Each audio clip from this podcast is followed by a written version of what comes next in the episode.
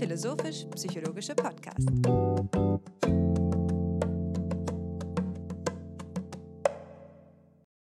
Herzlich willkommen, meine Damen und Herren, zu einer wei weiteren Episode von FIPSI. Mein Name ist Hannes Wendler und ich freue mich heute, wie immer, meinen Freund und Co-Host Alexander Wendt an meiner Seite begrüßen zu dürfen. Alexander, wie ist es in der Hauptstadt der Psychoanalyse? Hallo Hannes, ich freue mich, dich zu hören. Ähm, und beim letzten Mal hast du von der Hauptstadt der Welt gesprochen, jetzt bist du einen Schritt zurückgegangen und ähm, könntest vielleicht sogar recht haben. Ja? Hier in Wien hat sich viel äh, bewegt, was die Psychoanalyse betrifft. Und von hier aus ist es in die ganze Welt gestrahlt ähm, und unter anderem eben auch nach Heidelberg, wo mittlerweile ja ein Zentrum der psychoanalytischen Therapieausbildung mit einer längeren Tradition besteht, aus der heraus wir auch einmal in unserem Podcast Werner Balzer begrüßen durften. Und heute haben wir die Ehre, noch zwei weitere Heidelberger Psychoanalytikerinnen begrüßen zu dürfen, nämlich Cecile Lötz und Jakob Müller. Herzlich willkommen. Ja, hallo. Hallo. Herzlich willkommen aus der Metropolregion Rhein-Neckar. Ja, es ist wirklich eine große Freude, dass ihr beide euch die Zeit genommen habt, um hier mit uns zu sprechen. Dafür schon einmal jetzt vor, vorausschickend meinen herzlichen Dank von der Metropolregion am Rhein sozusagen aus Köln, ähm, wo wir ja mit Wilhelm Salber auch eine ganz eigene ähm, Note in den psychoanalytischen Diskurs haben hineingeben können. Ähm, natürlich nichts, was jetzt mit den Entwicklungen in Wien ähm, oder auch denen in Heidelberg ähm, Schritt halten könnte. Ähm, wir haben das so hand, wie wir es bei FIPSI immer gerne handhaben, nämlich dass ich zum Beginn ein, zwei Worte zu der Vita unserer Gäste sage, bevor wir dann ins Gespräch übergehen. Da wir heute zwei Gäste haben, halte ich das ein bisschen kürzer, als wir es sonst handhaben. Wir stellen gerne ähm, sehr ausführlich äh, vor, ansonsten, das würde heute, glaube ich, ausufern.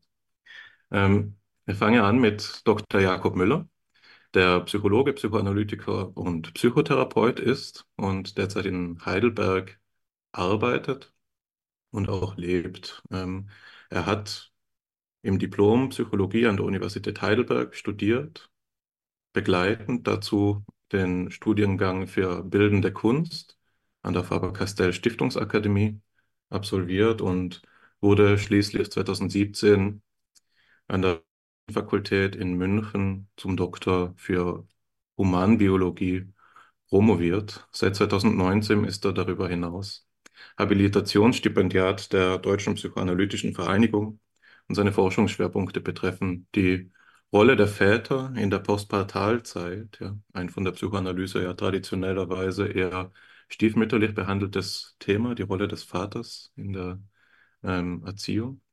Aber darüber hinaus befasst er sich auch mit der Mutter-Kind-Behandlung, ebenso in der postpartalen Zeit bei psychischen Krisen, mit der Diagnostik von Bindung und Mentalisation, Mentalisieren, Palliativmedizin und auch die Kunstpsychologie. Jetzt gehe ich über zu der Vorstellung von Dr. Cecile Lötz, bevor ich dann noch einige Dinge sage, die eure Viten beide betreffen, die ihr ja aufs engste miteinander verwoben habt. Cecile Lötz ist ebenso Psychologin, Psychoanalytikerin und Psychotherapeutin. Sie hat mehrere Jahre in Paris studiert und vorhin hat sie uns verraten, dass sie fließend Französisch sprechen kann, hat aber auch in Heidelberg studiert, nämlich Psychologie im Diplom. Sie wurde ebenso in München promoviert und hat einige Zeit lang an der Hochschule für Philosophie ähm, doziert. Ja? Und zwar zu Themen wie der Kunstpsychologie, der Psychoanalyse und der Palliativversorgung. Derzeit lebt sie und arbeitet sie in Heidelberg, wo ihre Arbeitsschwerpunkte die Bindungstheorie, die Kunstpsychologie, die transgenerationale Weitergabe von Traumata und eben die Palliativfürsorge darstellen. Ebenso wie Jakob Müller hat sie ihr Doktorat in der Humanbiologie absolviert. Ich habe schon gesagt, die Lebensläufe unserer beiden Gäste sind aufs engste verwoben. Das zeigt sich beispielsweise darin, dass sie 2018 den Förderpreis der ähm, DBV-Stiftung erhalten haben, der Deutschen Psychoanalytischen Vereinigung. Es ist aber auch so, dass sie in jüngerer Zeit eine Reihe gemeinsamer, öffentlichkeitswirksamer Auftritte ähm, hingelegt haben oder vorgelegt haben, die ähm, so renommierte Journale oder Outlets umfassen, wie zum Beispiel die Frankfurter Allgemeine Zeitung über die Frage, wann hilft die Psychoanalyse, die Rhein-Neckar-Zeitung zu dem Thema, wie das Therapeutenpaar für den Seelenfrieden sorgen will und in der Süddeutschen Zeitung, wo es äh, um die Frage na, danach ging, ob es so etwas gibt wie eine Standardpsyche. Ich habe jetzt einen Auszug aus einem Interview vom SWR hier bereitgelegt, wo ähm, auf ein Thema eingegangen wird, auf das ich auch gleich noch eingehen werde, nämlich den Podcast unserer zwei äh, Gäste heute, die das Projekt betreiben, Rätsel des Unbewussten, ähm, das klein, wohl klein angefangen hat und auf die Anregungen aus dem Freundeskreis reagiert hat, warum sie es denn nicht einmal versuchen zu erklären, wie denn die Arbeit von Psychoanalytikern, Psychoanalytikerinnen heutzutage aussieht. Und das hat wohl klein angefangen. Hier ist die Rede von 60 Hörerinnen und Hörern, wurde dann aber ganz schnell sehr groß. Und es ist so, dass ähm, eure Namen, denke ich, in der psychoanalytischen Community sehr bekannt sind. Ja, auch hier in Köln ist es so, dass ich immer wieder von Ausbildungskandidaten, mit denen ich selbst in der Ausbildung bin, auf diesen Podcast angesprochen werde. Und da darf ich dann immer stolz sagen, ja, Jakob und Cecile, die kenne ich ja persönlich. Ne? Man ist ja per Du sozusagen. Also das ist eine sehr schöne Entwicklung.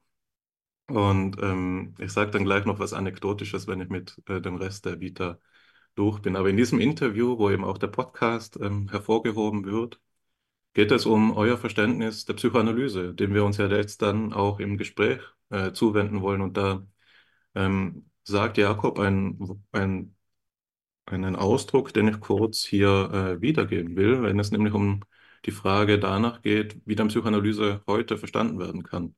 Die Entwicklung ist, sagt hier Jakob Müller, dass sich die Psychoanalyse sehr differenziert hat. Es ist also wirklich nur noch eigentlich ein Oberbegriff für sehr vieles. Man müsste eigentlich sagen, psychoanalytische Therapieverfahren, also im Plural. Hier endet das Zitat. Und das mit dem Plural habe ich jetzt schon selber ergänzt. Und das ähm, ist eine Aussage, die man vor 100 Jahren so vermutlich noch nicht hätte treffen können, wo die Psychoanalyse zwar auch schon von Heterodoxien ähm, gekennzeichnet war, aber das immer auch mit einem gewisserweise heretischen Anspruch nur vorgetragen werden konnte, nämlich in kritischer Abgrenzung von Sigmund Freud. Heute ist es so, dass Psychoanalyse auch ihrem Selbstverständnis nach sehr viel differenzierter ist und dafür steht ja auch mit dem Podcast, den ich schon angesprochen habe, wo ihr das immer wieder darstellt und euch auch sehr darum bemüht, das Ganze evidenzbasiert und studienbasiert abzuhandeln.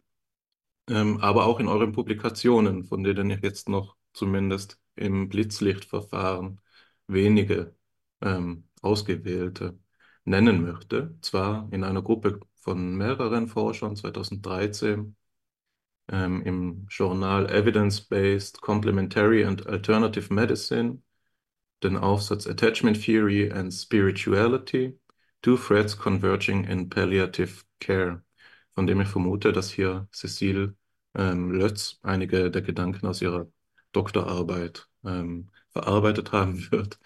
Dann ähm, nur zu zweit, 2019, Jakob Müller und Cecile Lötz im äh, Forum der Psychoanalyse bei Springer, die Bedeutung von Trost in der psychoanalytisch orientierten Sterbebegleitung.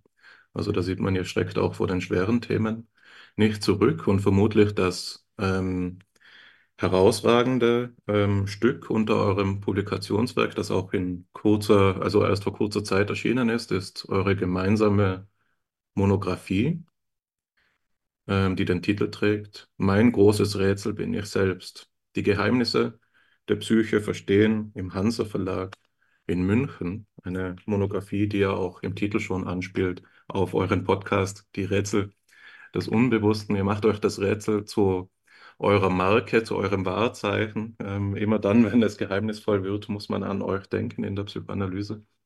Ähm, und jetzt habe ich ja gesagt, ich werde noch einmal anekdotisch zum Schluss. Ich will das, dem Ganzen noch eine kleine leichte Note geben, um es abzurunden. Zwar will ich erzählen, wie wir zuerst miteinander vertraut ähm, geworden sind, wie wir miteinander bekannt geworden sind. Das war so, dass ich damals in Heidelberg ähm, ein Praktikum am Psychoanalytischen Institut gemacht habe, wo ihr beide schon tätig wart. Also ich war Praktikant, ihr wart, wenn ich es richtig erinnere, noch in der Ausbildung oder gerade schon fertig, auf jeden Fall in, in dieser Übergangsphase. Ich kann mich erinnern, dass ich von Jakob noch einen Vortrag zu Jung gehört habe in, in diesem ähm, Seminar und da wird dem Praktikanten das tolle Angebot ähm, bereitet, dass man zu den dort tätigen Therapeutinnen und Therapeuten in die Privatpraxen kommen darf, um sich auf der einen Seite vorzustellen, aber um eben auch die Tätigkeit aus der Praxis heraus kennenzulernen. Und ich war, es hat nicht lange gedauert, bis ich dort allen schon auf die Nerven gegangen war mit meinen eben immer auch philosophischen Fragen. Und da hieß es, wenn du theoretisch und philosophisch interessiert bist, dann geh zu Jakob und Cecile. Die arbeiten beide auch in diese Richtung. Cecile hat sogar zu Plessner schon gearbeitet, der damals mein, mein liebster Autor war. Und dann hat es nicht lange gebraucht, bis ich bei euch war. Und die hat mich da wirklich sehr herzlich und warm begrüßt. Und die Begegnung erhält sich bis heute. Dieses Gespräch ist eine Frucht von dieser schönen Begegnung. Ich freue mich darüber wirklich sehr und äh, bedanke mich nochmal herzlich, dass ihr jetzt heute hier seid und uns, aber auch unseren Hörerinnen und Hörern Einblicke aus eurer Praxis gewähren wollt. Denn wir wollen heute einmal handfest am klinischen Material gewisserweise uns äh, versuchen. Ihr habt uns da ja was Interessantes mitgebracht ähm, zum Thema Traum, nicht wahr? Ja, herzlichen Dank für diese schöne Einleitung. Äh, wir freuen uns auch auf jeden Fall sehr, hier dabei zu sein. Wir hatten, als wir im Vorgespräch uns ausgetauscht haben, was wir hier machen könnten, mussten wir ja zwei Dinge berücksichtigen. Also einmal mussten wir unserem Ruf gerecht werden, dass wir die rätselhaften Dinge anpacken. Andererseits wollten wir natürlich auch etwas machen, was dem Geist eures Podcasts entspricht. Ähm, den wir sehr schätzen, weil ihr, glaube ich, etwas leistet für die Psychologie, was, ich sag's mal vorsichtig, was die Psychologie gut brauchen kann als Hochschulfach. Ähm, und wir dachten, ähm, ein rätselhaftes Thema und ein schillerndes Thema in der Psychoanalyse ist ja immer wieder der Traum und das Traumdeuten. Ähm, auch ein etwas, äh, sage ich mal, ein verruchtes Thema. Und wir wollten ähm, einfach aus unserer Praxis erzählen, was, was den Traumdeuten heißt in einer Therapie oder in einer Psychoanalyse und letztlich die Frage an euch wieder zurückspielen, wie ihr das aus eurer Perspektive mit eurem Wissen und eurem Zugang ähm, bewertet oder einschätzt oder was für Assoziationen, was für Gedanken euch dazu kommen. Ähm, ich glaube, das Thema ist deshalb auch nochmal in einer besonderen Weise kontrovers, weil ich meine, die Psychoanalyse gilt ja eh so als zwielichtige Gestalt unter, unter den wissenschaftlichen Schulen in der Psychologie.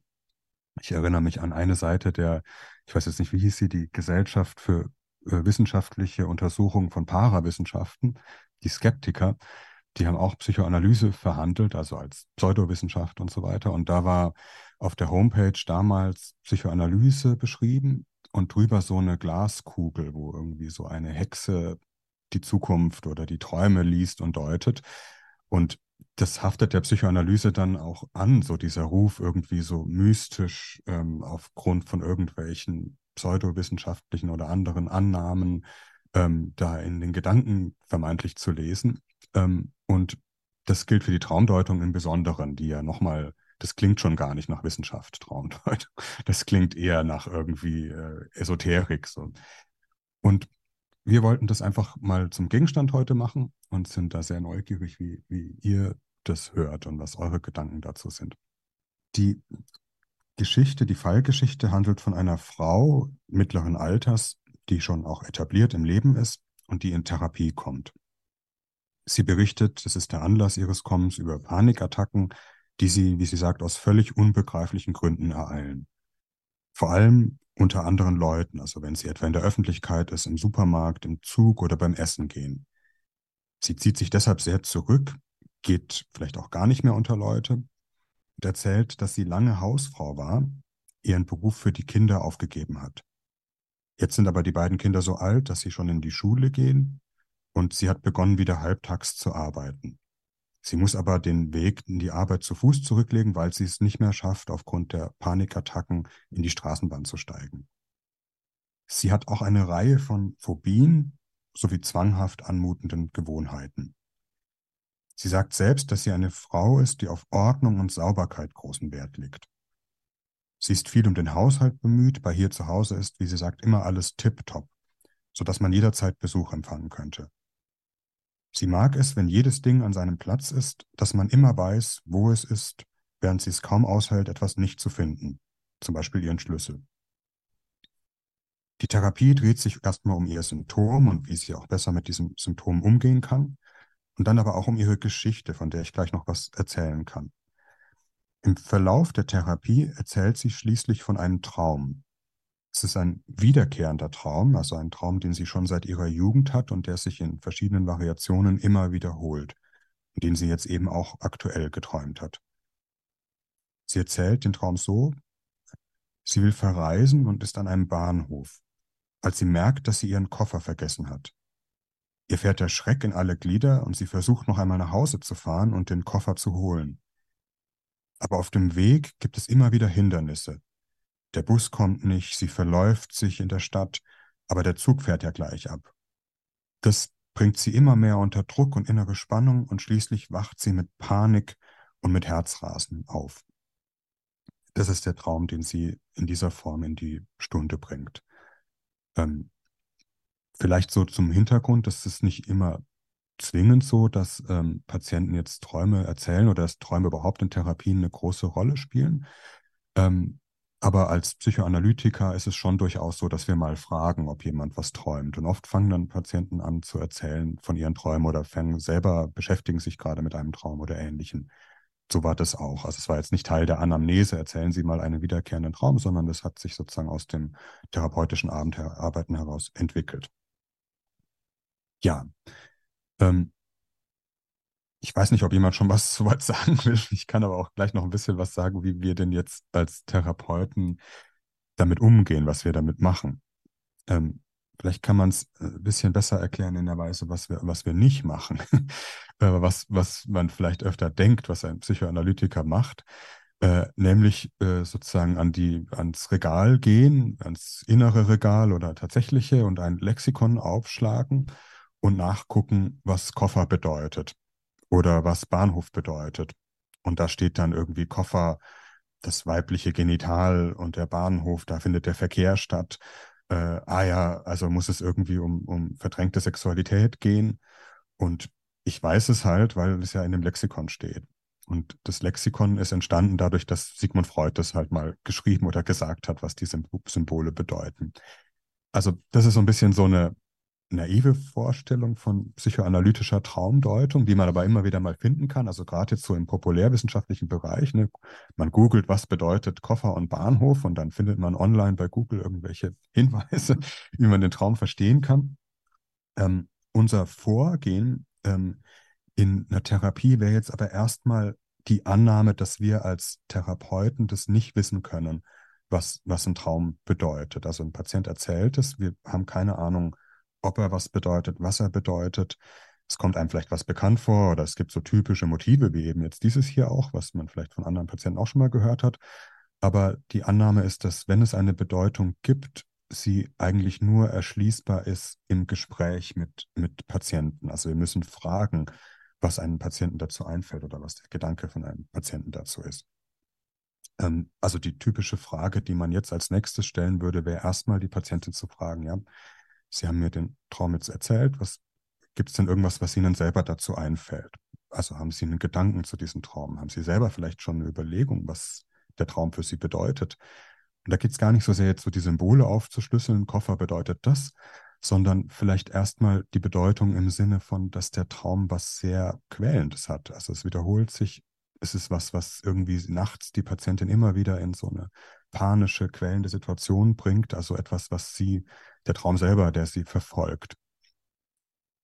Ja. ja, ich hätte auch gesagt, was mir da jetzt äh, einfallen würde zu dem Traum spontan, ähm, ähm, dass es um Kontrollverlust in irgendeiner Form geht. Also der Koffer ist nicht dabei, sie gerät in Panik, irgendwie scheint was sozusagen aus dem gewohnten Rahmen zu laufen.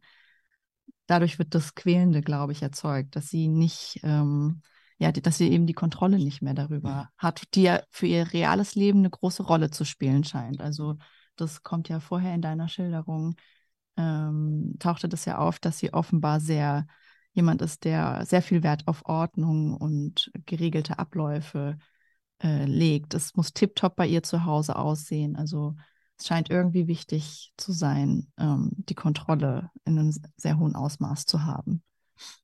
Ne, was, was ganz interessant ist, ist, dass die Patientin dann erzählt, also das war dann so, auf die Rückfrage, so was fällt ihr denn dazu ein? Ist ja erstmal nichts dazu eingefallen, dann wäre eine andere Frage, ja, was sind denn so, so, was ist denn so das Gefühl im Traum oder das Gefühl, wenn Sie jetzt mir das erzählen, was, wer steht da im Vordergrund, was empfinden Sie dabei? Und dann erzählt die Patientin interessanterweise, ja, also vor allem, was sie damit verbindet, ist so ein Gefühl von Scham und von Peinlichkeit. Also was vor allem im Traum, also dieses nicht pünktlich kommen, aber vor allem auch gesehen werden von anderen Leuten dabei, wie sie nicht pünktlich kommt. Also was ist das denn für eine, die hat nicht mal einen Koffer dabei ähm, und kann nicht anscheinend nicht ordentlich und pünktlich sein und die blamiert sich vom Taxifahrer, deswegen fährt sie im Traum dann nicht mit dem Taxi ähm, blamiert sich vor den Leuten am Bahnhof, ist irgendwie völlig bloßgestellt. Also das ist so das Gefühl, was sie vor allem mit dem Traum in Zusammenhang bringt. Und eine therapeutische Intervention, das hattest du jetzt gerade angedeutet, wäre zum Beispiel dann darauf hinzuweisen, dass ja das, was im Traum sie jetzt erzählt, etwas äh, ist, was, was ihrem alltäglichen Leben oder dem, worum sie sich in ihrem alltäglichen Leben bemüht, erstmal ganz zu widersprechen scheint. Also da passiert was, was ihr im alltäglichen Leben gar nicht passieren soll, nämlich dass sie irgendwie die Kontrolle verliert, dass sie was vergisst oder dass andere sehen, sie wäre unordentlich. Ich möchte euch danken für die Erzählung, für die Traumerzählung. Ähm, und genau dieser Aspekt, das Erzählerische, ist, was ich auch in meinem Kommentar zunächst einmal in den Mittelpunkt rücken möchte. Aber bevor ich das tue, möchte ich noch einen kleinen metadiskursiven Kommentar ergänzen, der meine Perspektive klarstellt. Denn während ich jetzt hier gewisserweise in der Minderheit bin, ähm, insofern als ich der Einzige bin, der nicht sich zur Psychoanalyse äh, Ausbildung entschieden hat, ähm, äh, ist es für mich so, dass der Traum keine professionelle, unmittelbare Bedeutung hat, was ich sehr bedauere, ähm, denn es, es geht ein großes Faszinosum vom Traum auf mich aus. Und gleichzeitig spielt auch der Traum in meinem eigenen Leben eine vernachlässigungswürde Bedeutung. Ich habe manchmal das Gefühl, wie ein Roboter über Nacht einfach nur abgeschaltet zu werden, damit die Batterie wieder auflädt und dann wache ich ganz unverändert am Morgen auf.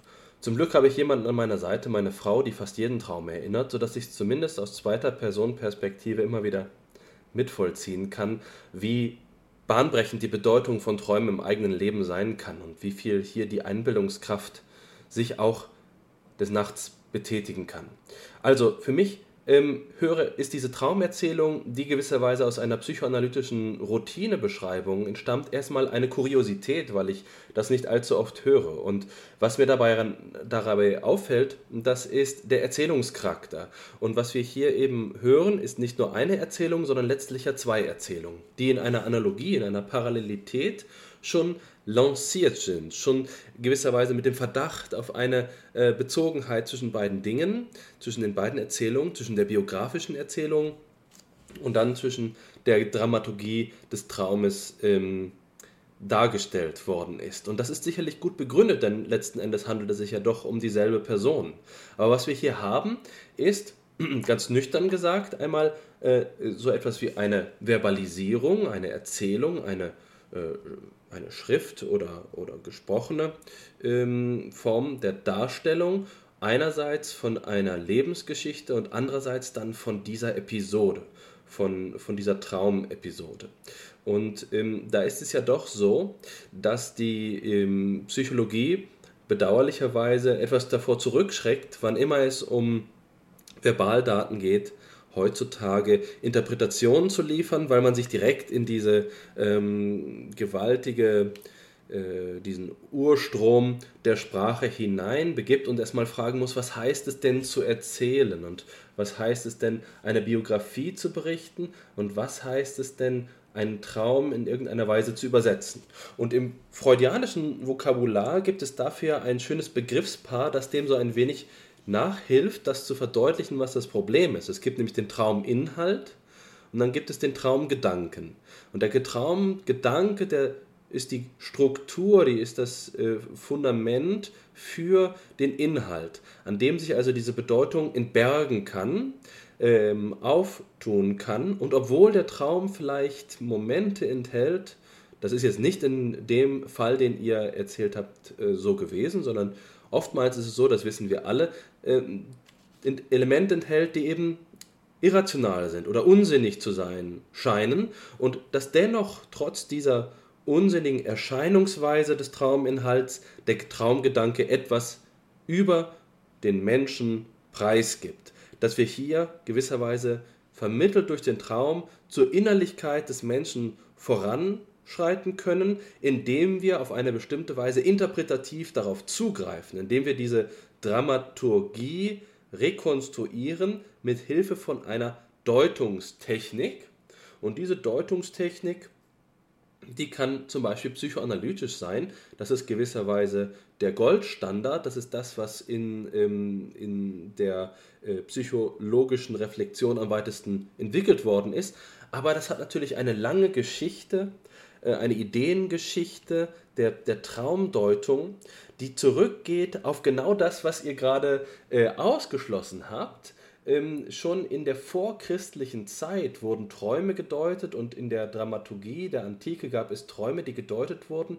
Und dort gibt es Fälle von dem, was seinerzeit Oneirokritika hieß. Oneirokritika ist genau das. Oneiros ist der Traum und Kritika ist eben die, die Auflösung, die Analyse, die Darstellung des Traumes, bei dem es diese Zuordnung symbolischer Natur zwischen einzelnen Trauminhalten und einer vermeintlichen Bedeutung gibt aber jeweils ist die Bemühung zu sagen, der Traum stellt eine verborgene Bedeutung dar, die nun mit Hilfe einer bestimmten ähm, Methodik rekonstruiert werden kann, um den Menschen etwas über sich selbst zu sagen.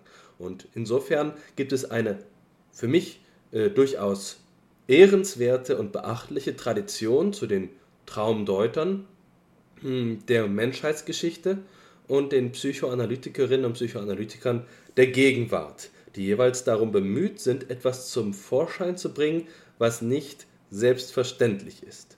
Und dafür gibt es diesen schönen Ausdruck der Hermeneutik, der Interpretationskunst, dem Traum auf die Spur zu kommen. Aber so wie, es, ähm, so wie ihr das formuliert habt, ähm, kommt es mir so vor, als würdet ihr bei der Psychoanalyse vorsichtiger sein. Ihr tretet nicht als Geisterseher auf, die hinter dem Traum den Willen der Götter hervorholen wollen oder eine Offenbarung oder eine Prophetie. Äh, die Psychoanalyse der Gegenwart scheint, und das ist die Frage, die ich euch zurückspielen möchte, da vorsichtiger zu sein. Wenn ihr so eine Traumgeschichte hört, dann ist für euch der Anspruch nicht, dass ihr damit gewisserweise ein Fernglas in die wirkliche Innenwelt des Menschen habt, das Unbewusste, sozusagen den Pulsschlag des Unbewussten abhören könnt, sondern dass ihr im Gegenteil erst einmal selbst vor einem Rätsel steht, das als Rätsel bewahrt werden muss und gerade eben nicht mit Hilfe von einer ähm, Methodik in eine Klarheit transformiert werden muss, sondern dass gewisserweise das menschliche Leben diese Ambiguität auszeichnet, ohne dass wir sie gleich reduzieren müssen. Verstehe ich das richtig? Ja, danke für diese Einordnung, das Erbe treten wir schon gerne an, auch wenn wir, auch wenn wir ähm, genau einige Abweichungen auch ähm, da konstatieren würden. Ähm, was du gesagt hast, also ich, ich glaube, dass wir da schon vorsichtig sind. Also wir treten nicht als eine spezialisierte Kaste an, die, die sozusagen die Techniken äh, zur Entschlüsselung des Traums hat, unter der Annahme, der Traum ist sozusagen wie so ein rätselhaftes Gebilde und wir, wir haben den Schlüssel halt dafür. Ähm, sondern eigentlich, es gibt so eine theoretische Ebene, wo in der Psychoanalyse darüber verhandelt wird, ne, auch mit Rückgriff auf neurobiologische Forschung und so, was ist überhaupt ein Traum, warum träumt man, haben Träume überhaupt eine Bedeutung, kann man das irgendwie wissenschaftlich, auch naturwissenschaftlich irgendwie an irgendwas ähm, veranschaulichen oder festmachen. Die, die praktische Ebene jetzt in der Therapie, die ist, die ist viel pragmatischer. Also in dem Sinne, dass ein Traum wird dadurch bedeutungsvoll erstmal, dass er halt erzählt wird in der Therapie. Also dass ein Patient ihn in die, oder die Patientin hier ihn in die Stunde bringt. Ähm, das heißt, damit wird er überhaupt erstmal zu einem Gegenstand des therapeutischen Gesprächs.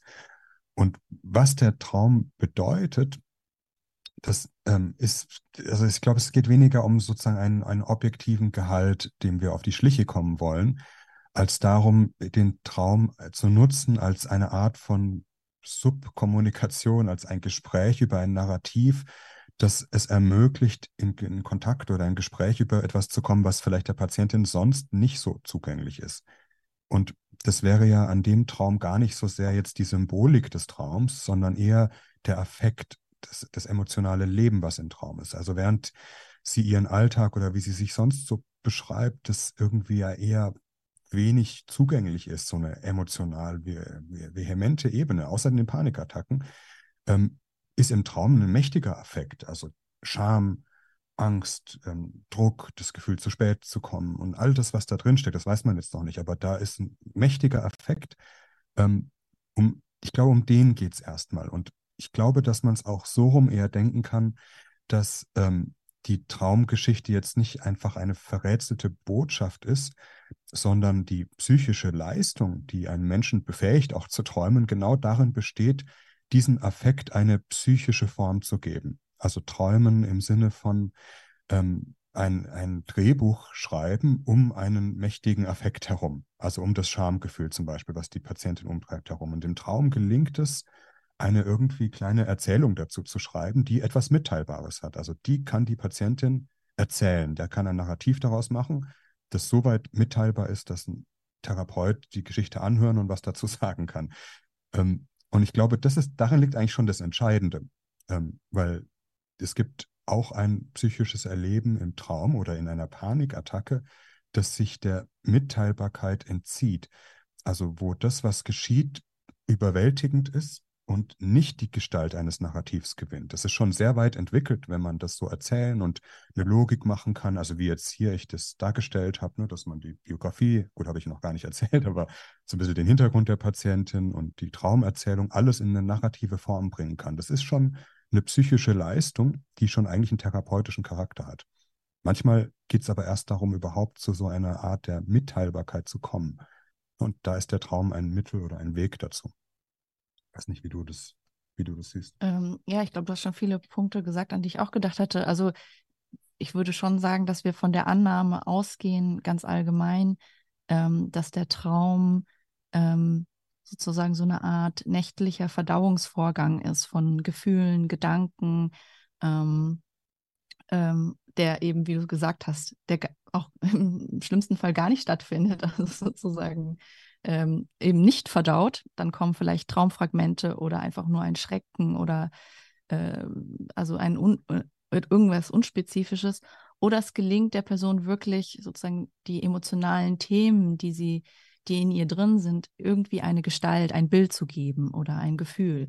Und das ist schon eine Art des, ähm, eine Art des Denkens. Und ich glaube, die andere Annahme, die wir auch haben, ist, ähm, dass es, und da ist der Traum sozusagen für uns sehr eine Art Fenster vielleicht, ähm, selbst wenn wir nicht genau erkennen können, was dahinter ist, aber ähm, zum Unbewussten, äh, weil nachts äh, unsere Abwehr ein wenig, ein Stück weit runterfährt, die wir tagsüber aufbauen. Also wir sind tagsüber vielleicht so sehr, ähm, ja, vielleicht wie diese Patientin mit Haushalt beschäftigt oder äh, damit bestimmte Strukturen aufrechtzuerhalten ähm, oder irgendwie nicht an bestimmte Sachen zu denken, die uns eigentlich belasten, das können wir nachts alles nicht so kontrollieren. Da sind wir sozusagen ein bisschen offener.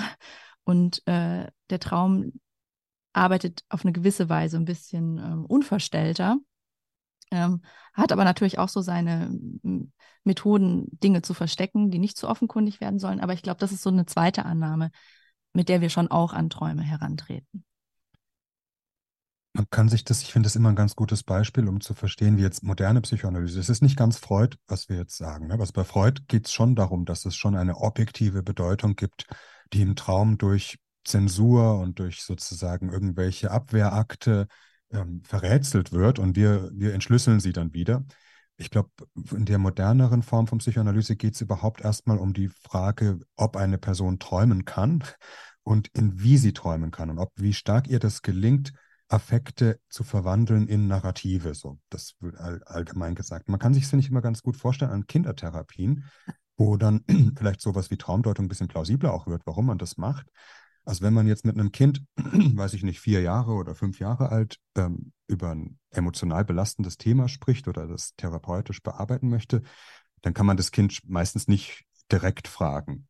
Also da äh, hast du dich traurig gefühlt, bist du wütend, dass deine Mama das und das gemacht hat. Das funktioniert meistens bei Kindern nur ganz schwer. Das ist nicht sozusagen in dieser Weise, in so einer selbstreflexiv sprachlichen Weise oft noch gar nicht richtig zugänglich oder auch zu direkt. Ähm, was man aber mit Kindern gut machen kann, ist ins Spielen kommen. Also man lässt das Kind zum Beispiel ein bisschen malen oder mit den Spielfiguren spielen und das Kind fängt plötzlich an, eine Geschichte mit den Spielfiguren zu entwickeln. Ja, das ist jetzt hier die kleine Schnecke und die, die hat ihr Haus verloren und die sucht jetzt ganz dringend ihr Haus und weiß aber nicht, wo das Haus ist und findet ihre Mama nicht mehr. Und plötzlich fängt das Kind ein inneres Thema auf eine sehr erzählerische, bildreiche Weise an, in ein Spiel umzusetzen. Und ich glaube, da ähm, kann man sozusagen die Erfahrung von Kindertherapeuten, dass diese Spiele nicht einfach blanker Zufall sind, sondern dass die viel mit dem zu tun haben, was ein Kind innerlich bewegt. Und das Kind fängt an, ein Narrativ zu er äh, erstellen daraus. Und das Narrativ wird zugänglich für den Therapeuten. Der kann sich dann mit einer Spielfigur einschalten. Und das ist ein bisschen das Vorbild, wie wir Traumdeutung verstehen. Äh, natürlich spielt jetzt ein Erwachsener nicht, aber das Träumen als dieses innere Produzieren von Bildern, von Geschichten, von Narrativen, die erstmal auf eine eher fantastisch bildhafte Weise ankommen, als eine Art von psychisches Prozessieren, was gerade schwer greifbare oder schwer aushaltbare Affekte erstmal zugänglich macht. Ich weiß nicht, ob das so ähm, verständlich ist, was wir damit meinen. Ich denke, es ist selbstverständlich ähm, und ich schalte mich an der Stelle mal wieder ins Gespräch äh, ein. Äh, es, jetzt ist es so, wenn ich euch hier mein Blatt zeigen würde, es ist ein einziges ähm, äh, Durcheinander. Also es wird mir jetzt, ähm, die Gefahr ist groß, dass ich jetzt den äh, ausufere sozusagen. Ähm, aber ich versuche, mich ins Gespräch einzuklinken, ohne allzu weit ähm, aufzu, auszuholen und jetzt die Dinge ähm, aufzuarbeiten. Und zwar will ich an zwei Punkte anschließen. Einmal wurde jetzt ja ähm, das Kind benannt, ja, das Thema des Kindes und man kann, muss äh, sich nicht großartig verdrehen, um den Bogen zur Psychoanalyse und ihrer Themenwahl selbst zu finden. Ähm, neben dem Traum gilt die frühe Kindheitserfahrung vermutlich als eines ihrer paradigmatischen Themen und ich habe es immer so aufgefasst, dass eine der durchaus auch wissenschaftlichen Gründungsleistungen, die bei Freud äh, mit seinem Werk eben vorgelegt worden sind, die Erschließung neuer Quellen für wissenschaftliche Forschung äh, stattgefunden hat, die das Ernstnehmen von Datenmaterial, das bis dato noch nicht ernst genommen wurde, ernst genommen wurde, als ähm, Forschungsgegenstand für eine wissenschaftlich-psychologische Auseinandersetzung. Dazu zählt der Traum, Dazu zählen die frühen Kindheitserfahrungen. Dazu zählen aber auch andere Dinge, wie beispielsweise die scheinbar ähm, sinnbefreite dialogische Ansprache von psychisch Erkrankten. Ja, das, was die Hysterischen wirklich sagen, ja, das ist dann nicht mehr sinnloses Gekreische, sondern das ist eben ne, eine, ein Ausdruck eines darunterliegenden und zu, noch zu entschlüsselnden Sinnzusammenhangs. Und wenn ich mich jetzt aber einmal auf das besinne, was Traum und frühe Kindheitserfahrung gemeinsam haben, dann ist das doch, und da, da, das fällt bei Freud immer wieder auf, so, dass beides Phänomenkreise bezeichnen, die typischerweise vergessen werden. Ne? Also Freud entdeckt die schöpferische Kraft des äh, Vergessens, ist damit eigentlich in Nietzscheanischer Tradition, der sich damit der, darüber eben auch schon ähnlich geäußert hat und sieht eben, wie die das Vergessen zum Beispiel traumatisierender früher Kindheitserfahrungen stabilisierende Funktion hat, die die Lebensführung ermöglicht, ja. Das Vergessen der ähm, schlimmen Träume, die man nachts hatte, stellt auch eine, eine Sicherung des Alltagsgeschehens wieder her und so weiter. Also Freud interessiert sich gerne einmal für das, was eben unter den Radar abrutscht, ja, also auch bei der Fehlhandlung und so weiter. Das kann man alles ähnlich ähm, auffassen. Und ähm, jetzt will ich die zwei Themen einmal verknüpfen. Frühkindheitserfahrung und Traum, zwar anhand einer Perspektive aus der Entwicklungspsychologie.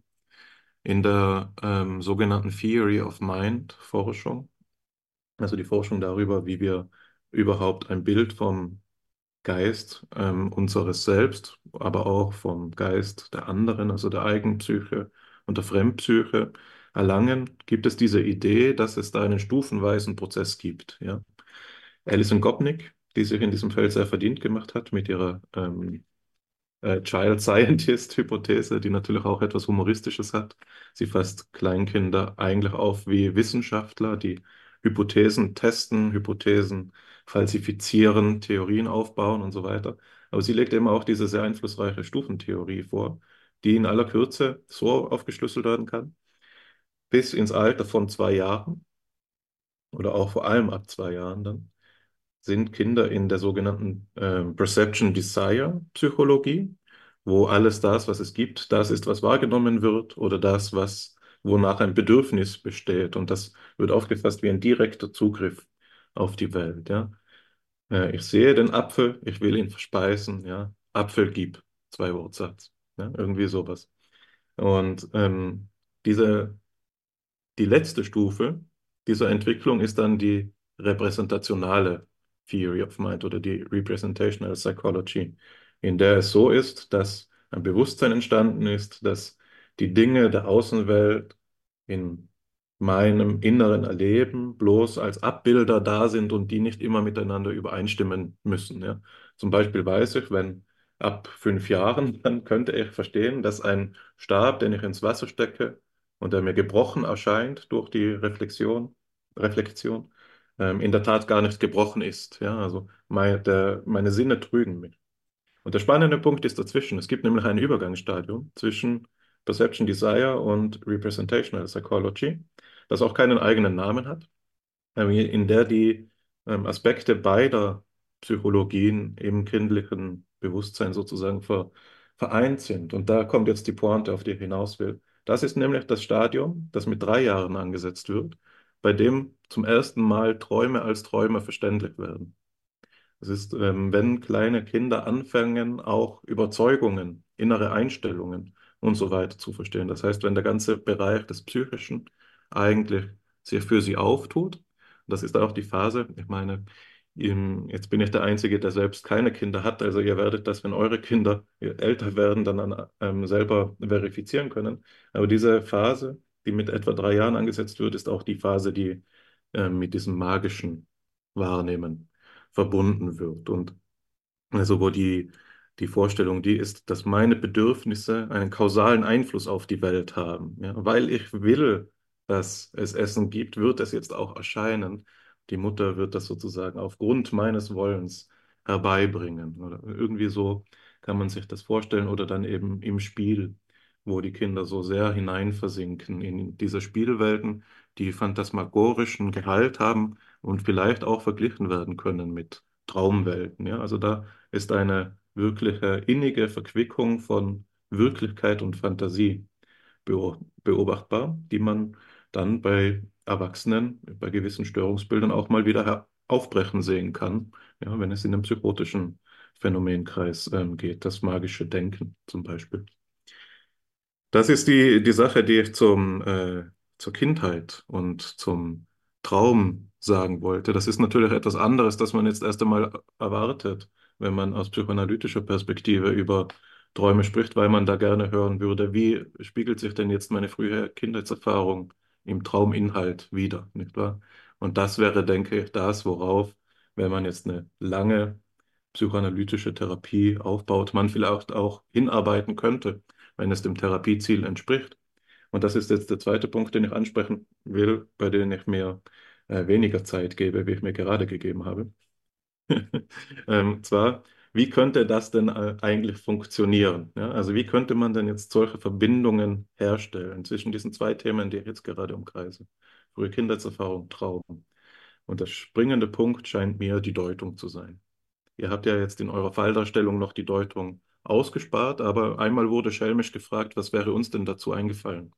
Und das ist ja quasi, wollt ja nicht deuten, was könnte denn da im Argen liegen bei dieser ähm, Dame, die da ihren Traum berichtet. Und Es ist ja in der psychodynamischen Literatur so, dass man inzwischen äh, zwischen fünf großen theoretischen Strömungen unterscheidet.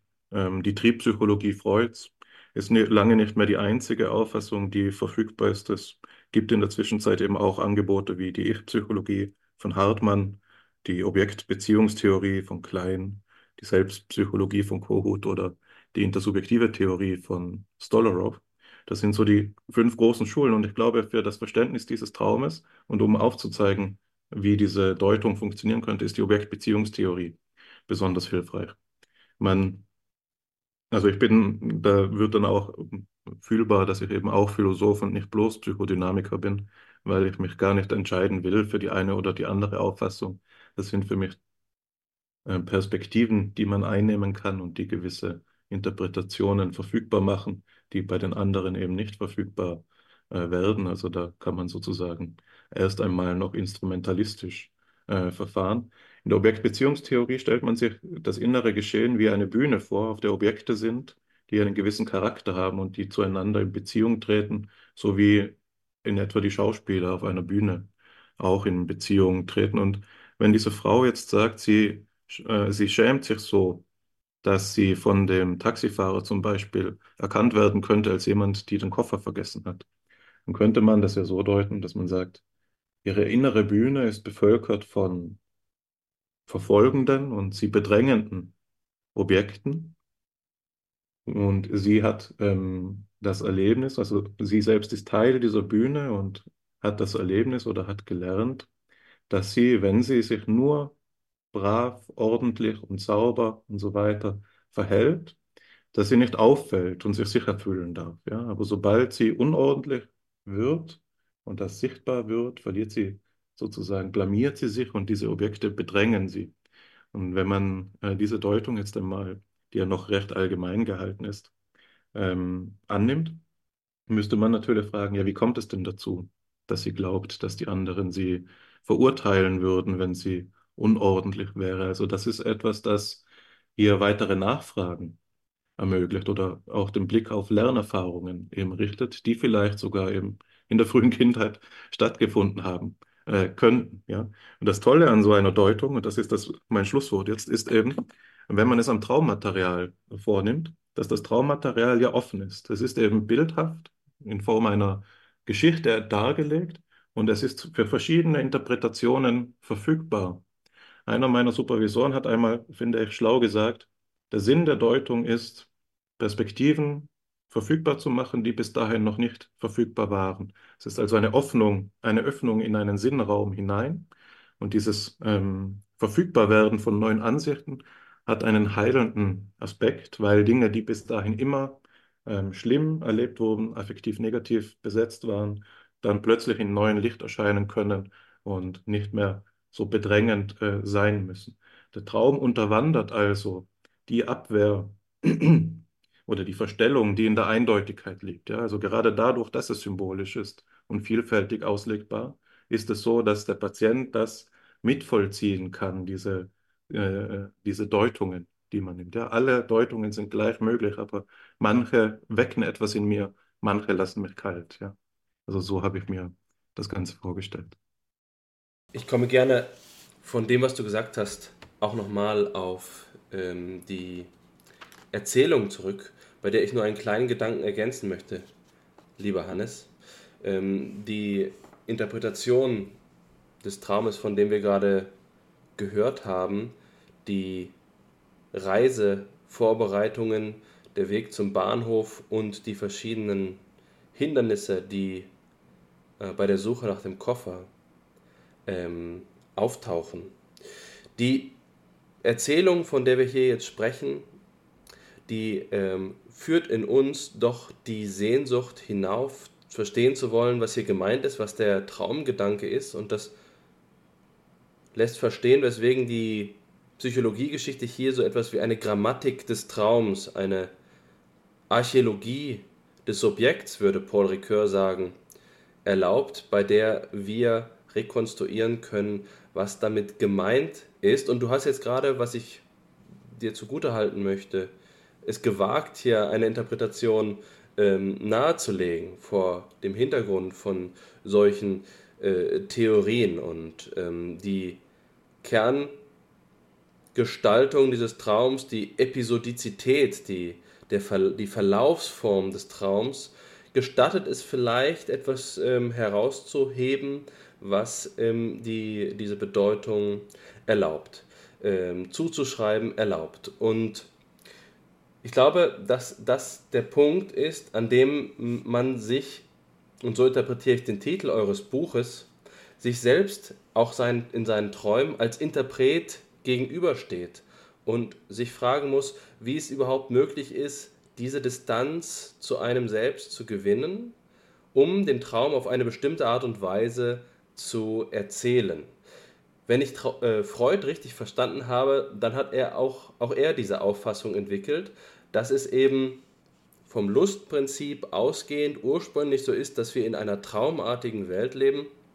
Und das passt ja ganz gut zu den Dingen, die du ähm, gerade erzählt hast, Hannes, über die Theory of Mind, dass wir von der traumartigen Auffassung, in der wir uns in unserem Phantasma, in unserer Einbildungskraft alles so schaffen, wie wir es wünschen, übergehen müssen durch eine Emanzipation vom Traum zum Realitätsprinzip in die Wirklichkeit zurückgerufen werden, um dem Traum dann auf eine andere Weise zu begegnen. Der Traum also nicht das Fernste ist, sondern das Unmittelbarste, der Traum dem Kind das Ursprünglichste ist und es dann eben erst durch den Prozess der Reifung gelingen kann, hier einen Abstand zu gewinnen, eine Interpretation zu ermöglichen.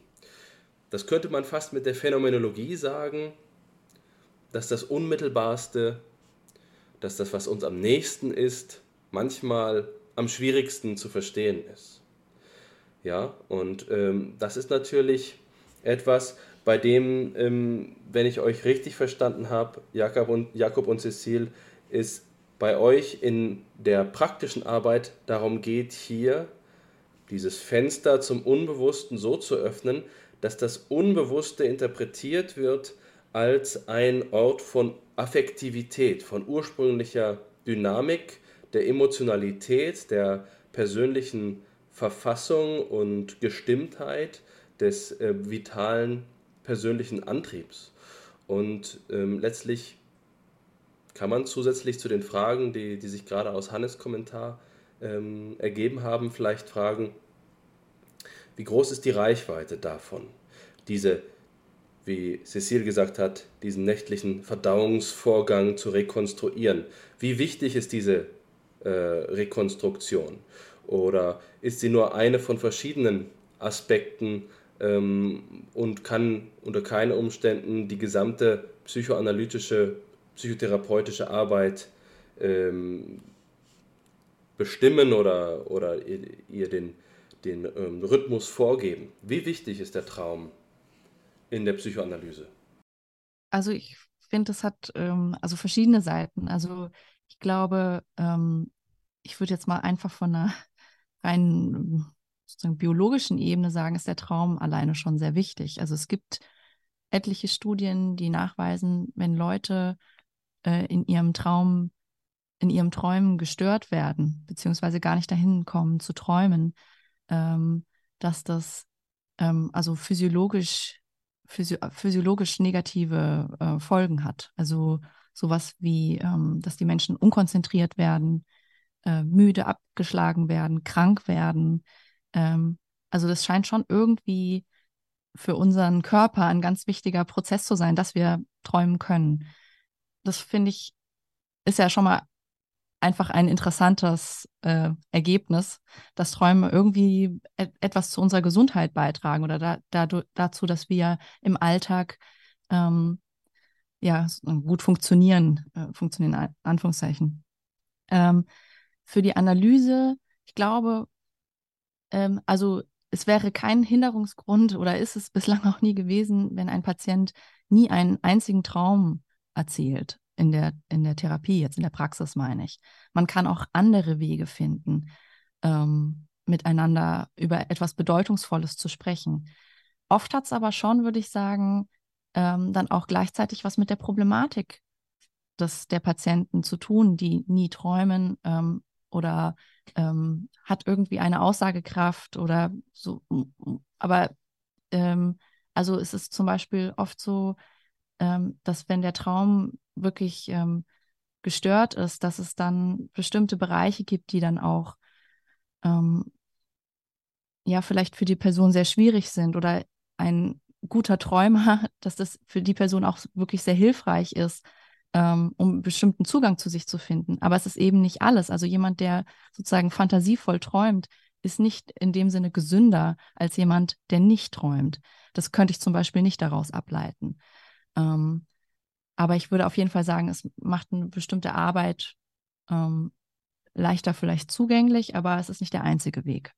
Darf ich unmittelbar dazu eine Rückfrage stellen? Das interessiert mich sehr. Die luziden Träume, jemand, der Herr oder Herrin seiner Träume ist, ähm, das klingt ja jetzt erstmal so, als würde das gewisserweise keinen psychisch-gesundheitlichen Vorteil bieten. Ähm, Im Gegenteil, wenn man daran denkt, dass wir uns hier gerade, wenn wir von dem Unbewussten reden, nicht nur im Reich sozusagen von Apoll sind, sondern gerade im Reich von Dionysos, nicht im Logos, in der Klarheit des Geistes, sondern in der dunklen Nacht, in der Finsternis und in, in der Magie und im Mythos des Geistes, dass man vielleicht auch gerade dann, wenn man sich allzu sehr mit seinen Träumen auseinandersetzt, wenn man, äh, wenn man da wie in dem Film Inception so tief in die eigenen Träume einsteigt, dass das vielleicht auch keine besonders äh, förderliche äh, Erlebniskultur sein könnte. Würdest du äh, sagen, mh, dass du das ähm, für bedenklich hältst, wenn man sich zu viel mit seinen Träumen auseinandersetzt? Oder hat das vielleicht sogar Vorteile? Ich glaube, das kann ich so pauschal, würde ich es nicht sagen. Also ähm, ähm, ich glaube, das ist ganz unterschiedlich. Es kommt drauf an. Also es kann natürlich, wäre vorstellbar, aber das kann man, glaube ich, wirklich nicht verallgemeinern, ähm, dass jemand, der sich, der sowieso vielleicht gerade den, den Boden zur Realität verliert, anfängt vielleicht zwischen Traum und Wachen nicht mehr so genau unterscheiden zu können und sich vielleicht ähm, sozusagen in eine Fantasiewelt zurückzieht, äh, zieht, zu der auch das Träumen gehört. Das kann man, aber ich würde nicht sagen, jemand, der sich intensiv mit seinen Träumen auseinandersetzt, ist immer in Gefahr, sozusagen zu tief in etwas hineinzufallen, aus dem er nicht mehr herauskommt. Ich, dachte, dass, also was ist eigentlich das Therapeutische am Arbeiten mit Träumen? Du hast vom Unbewussten gesprochen. Ähm, das Unbewusste ist ja immer auch, da gibt es ja auch wieder tausend Definitionen und Verständnisse davon, aber das Unbewusste ist ja immer auch ein Teil des Selbst, der sich uns entzieht. Was erstmal völlig normal ist und kein Problem, aber zum Problem wird, wenn sich dieser Teil, der sich uns entzieht, sich gegen uns verselbstständigt. Also das wäre ja der Fall, wenn zum Beispiel die Patientin aus dem Beispiel ähm, unter wahnsinnigen Schamgefühlen, Ängsten, Verfolgungsgefühlen leidet, ähm, die aber sich für sie in kein sinnhaftes Ganzes fügen, sondern die wie abgespalten von ihr sie verfolgen und bedrohen. In der Nacht, im Traum, aber im Tag eben auch, weil sie putzt ja ziemlich panisch. Und ähm, das, ähm, glaube ich, die Therapie besteht eigentlich letztlich in einem Aneignungsprozess. Ähm, also versuchen etwas, was man eigentlich selbst ist, also sein eigenes Rätsel, zugänglich zu machen. Und eben, ich glaube, da ist ein ganz wichtiger Unterschied, nicht zu unterwerfen, verfügbar zu machen. Das wäre sozusagen die naturwissenschaftliche, da denke ich manchmal bei luziden Träumen, ehrlich gesagt, der Versuch, ich möchte Kontrolle über mein Traumleben herstellen, ich möchte alles bestimmen, was geträumt wird und dann herrsche ich auch nachts, ne, weil das der einzige Bereich ist, an dem man sonst vielleicht nicht herrscht. Das kann tausend Motive, auch einfach Neugier geben und so. Ich will das jetzt nicht pauschal irgendwie so sagen zum luziden Träumen, aber es kann dieses Motiv haben. Und das meinen wir nicht damit, sondern eigentlich eine emotionale Verbindung herzustellen. Da ist etwas von mir, was mich eigentlich bewegt, was mir aber nicht zugänglich ist. Und therapeutisch bedeutet eigentlich der Person zu helfen als Gesprächspartner durch verschiedene Spiegelungsprozesse, indem man sich auf das einlässt, was die Person sagt, diesen Teil ihrer selbst anzueignen. Ne, weshalb es auch nicht sein kann, dass der Therapeut es weiß, weil sonst eignet man sich nicht das eigene an, sondern halt das, was der Therapeut einem vorgibt sondern der Therapeut hilft einem bei dieser Suche nach dem eigenen Selbst. Und ich glaube, wenn man jetzt nochmal den Traum der Patientin sich überlegt, was das, was das eigentlich ist, ne, auch wie man ihn deuten kann, ich kann jetzt auch vielleicht ein paar biografische Sachen noch dazu sagen. Ähm, ähm, man, ich wollte nur ja. vielleicht ganz kurz äh, noch einwerfen. Ich finde, mit dem, was du gerade gesagt hast, Jakob, und äh, Hannes, deine erste Deutung, ähm, die du auch gebracht hast, die kann man da ja vielleicht, das kann man vielleicht wunderbar verbinden, weil ähm, man an der Patientin ja gut sehen kann, dass sie offenbar ähm, dieses Kontrollierte, was sie hat, ähm, aufräumen und was da alles noch dazu gehörte, diese Ängste, nicht in der Straßenbahn fahren, ähm, alles muss seinen Platz haben. Das ist ja vielleicht etwas, ähm, also erfährt man jetzt nicht so genau, aber vielleicht etwas, was sie in dem Sinne zwar quält, aber was sie vielleicht nicht ähm, mit etwas von sich verbinden kann. Und ich, da fand ich jetzt zum Beispiel deine Deutung, Hannes, die versucht ja im Grunde eine Verbindung als in, in Form einer Frage zu herzustellen oder zumindest zu öffnen. Also ähm, quasi, sie haben gelernt, wenn sie ordentlich sind, können sie sich sicher fühlen. Wenn sie es nicht sind, ähm, dann fühlen sie sich verfolgt. Wie kommt das? Da wird ja plötzlich ein Denkprozess angeregt ähm, äh, und ein Denken kommt vielleicht äh, in Gang in der Patientin selbst. Nur sie weiß natürlich am Ende die Antwort, ähm, was vorher vielleicht nicht möglich war, sondern einfach unbewusst sozusagen stattgefunden hat. Es ist sozusagen, wenn man so will, an ihr abgelaufen. Es war aber kein in ihr aktiver Vorgang mhm. zu putzen, sondern sie hat sozusagen einfach gemacht. Oder es wurde sozusagen an ihr gemacht. Und, die Therapie dient nicht dazu, die Patientin jetzt zum richtigen Maß von Putzen zu bringen. Ne? Und ich kann das irgendwie als Therapie normativ bestimmen, sondern ihr eigentlich ein Stück Freiheit über sich selbst zurückzugeben dass sie entscheiden kann, wie viel sie halt putzen möchte, wie ordentlich sie es haben muss. Aber sie muss es nicht, weil sie nicht, nicht mehr so getrieben wird von diesem inneren ähm, Teil, den, den sie eben nicht an sich selbst versteht. Ähm, ich dachte nochmal, diese ähm, Überlegung, was, was, was Traum eigentlich ist und was der Traum hier bedeuten kann oder was er sein kann, da gibt es zwei Dimensionen. Ähm, ich glaube, die eine Dimension ist so ein bisschen der Traum als ein Repräsentationsversuch das ist, was Hannes angedeutet hatte, ähm, dass das auch was in der kindlichen Entwicklung ist. Ein Kind kommt erstmal mit dem Hungergefühl oder Hungeraffekt auf die Welt und das kann sich Hunger noch nicht psychisch repräsentieren. Das hat noch keine Vorstellung davon, was ist dieses Gefühl, was ich da habe. Was bedeutet das? Was ist es gefährlich oder nicht? Also all das Wissen, aber auch überhaupt ein Gespür für sich selbst das hat zumindest dieser Theorie zufolge hat ein Kind noch nicht, sondern es hat einfach Hunger und es ist einfach erstmal ein körperlich bedrohlicher Affekt und das Kind schreit. Und in der Entwicklung von Kindern ist es dann so, dass irgendwann das Kind sich über viele gelungene, gute Erfahrungen hinweg anfangen kann vorzustellen, oh, ich habe Hunger, jemand anders hat mir aber mitgeteilt, du, wenn, das, wenn du dieses Gefühl hast, das ist Hunger, das ist aber nicht so schlimm. Und ich kann mir innerlich vorstellen, ah ja, wenn ich jetzt Hunger habe, aber es kommt ja gleich was. Ich stelle mir schon mal die Brust oder das Fläschchen oder irgendwie das Brei schon mal vor, habe ein inneres Bild und das hilft mir quasi die Lücke zwischen meinem Affekt und der Realität, die erstmal vielleicht frustrierend ist, zu überbrücken. Das heißt, Repräsentation schafft erstmal eine Distanz zum eigenen Affekt und das geht über unter anderem über ein inneres Bild und viel später erst über Sprache. Also dann kann ein Kind sagen, oh Mama, ich habe Hunger, kannst du mir mal was zu essen machen? Da sind wir schon viel, viel später in der Entwicklung. Ne? Und wahrscheinlich früher ist die Annahme, wird das erstmal sehr bildhaft sein. Und jetzt könnte es sein, dass der Traum dieser Patientin auf dieser Ebene liegt. Also es ist etwas, ein roher Affekt in ihr, eine Angst, Angst nicht gut zu sein, Angst irgendwie vollkommen ausgeliefert zu sein. In mir ist etwas, wenn das die Leute entdecken, dann bin ich vollkommen blamiert. Und der Traum ist ein Repräsentationsversuch ne, wenn sie schläft und nachts ihrem Affekt ausgeliefert ist, da kann sie nicht putzen und kann nicht das machen, was sie tagsüber macht, um das nicht fühlen zu müssen, dann fühlt sie diesen Affekt in sich und der Traum versucht eine Lösung dafür zu finden. Der sagt, ja, okay, ähm, du stehst da dumm da, aber du kannst doch den Koffer von zu Hause jetzt holen. Ne, okay, und dann kommt aber wieder das Gefühl, aber ich bin nicht richtig, ich kann nicht in dieses Taxi steigen. Okay, dann steig in den Bus, aber dann der Bus kommt zu spät. Und dieses innere Ringen heißt eigentlich, die, die Patientin versucht, auf dieser Traumebene eine innere Repräsentation zu schaffen, die es möglich macht, dass sie mit ihrem Affekt zusammenwohnt in sich selbst. Und dem Traum gelingt es nicht. Deswegen schreckt die Patientin irgendwann auf. Da wird keine Geschichte fertig erzählt, die rund ist, sondern sie endet in Panik.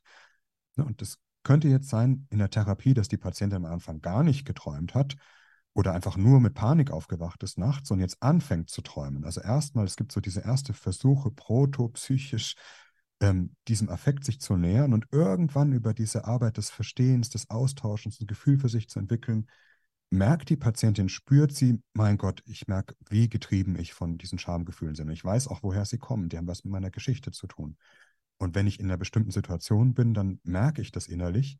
Dann hat die Patientin eine Repräsentation von sich selbst aufgebaut. Und dann ist sie nicht mehr so getrieben von Handlung, sondern gewinnt einen Moment über ihre Reflexion von innerer Freiheit. Das könnte ein Weg sein. Dann wäre der Traum sozusagen ein Zwischenschritt.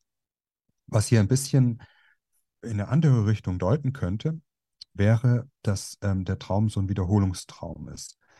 Ähm, und das, wenn man jetzt ihre Geschichte kennt, dass der Traum nicht nur Repräsentation ist, sondern tatsächlich etwas wiederholt von ihrer Erfahrung. Also ohne, dass es durchbricht eher die Repräsentation, hat eher einen traumatischen Charakter, würden wir sagen. Das können wir vielleicht gleich nochmal was dazu sagen. Ihr biografischer Hintergrund ist nämlich tatsächlich, dass sie aus einem Elternhaus kommt, das also sehr auf Anpassung und auf Leistung und vor allem auf Unauffälligkeit bezogen ist. Also Leistung nicht im Sinne von herausragen, sondern Leistung im Sinne von nicht auffallen. Das ist das große Thema in ihrem Elternhaus. Die, ihre eigenen Eltern sind tatsächlich Kriegskinder, die im, im Zweiten Weltkrieg vertrieben wurden und unter sehr traumatischen Umständen fliehen mussten und aufgewachsen sind als Flüchtlinge in Deutschland, was in sozusagen bedeutet für sie, dass sie völlig prekär, also ich sage mal jetzt ohne Koffer, ohne irgendwas ähm, es aufbauen mussten. Und das war in dem inneren Bild der Eltern, glaube ich, ein ganz, ganz starker Faktor. Die Eltern haben das Gefühl, in dir ist nichts, du hast nichts, du hast keine Herkunft, du hast gar nichts. Das Einzige, was du machen kannst, ist dich absolut anzupassen an deine Umgebung, so zu funktionieren, dass du nicht auffällst, dass niemand denkt, was ist denn das hier für ein dahergelaufener Flüchtling. Ähm, dann, dann ist, bist du in Ordnung, aber nur dann. Ne? Und das haben sie, die Eltern, an die Patientin weitergegeben. Gar nicht, die Patientin hat jetzt keine Fluchterfahrung selber gemacht, aber sie hat diese emotionale Erfahrung mit ihren Eltern gemacht. Und dieses ähm, Gefühl, in dir ist eigentlich was falsch und nur wenn du dich anpasst, dann, dann fällt es nicht auf, dann, ja, dann, dann, dann kannst du überleben. Das ist was, was, glaube ich, ganz tief in der Patientin drin ist. Ich würde jetzt sagen, dass der Traum eigentlich ein traumatisches Moment aus der Familiengeschichte geradezu wiederholt.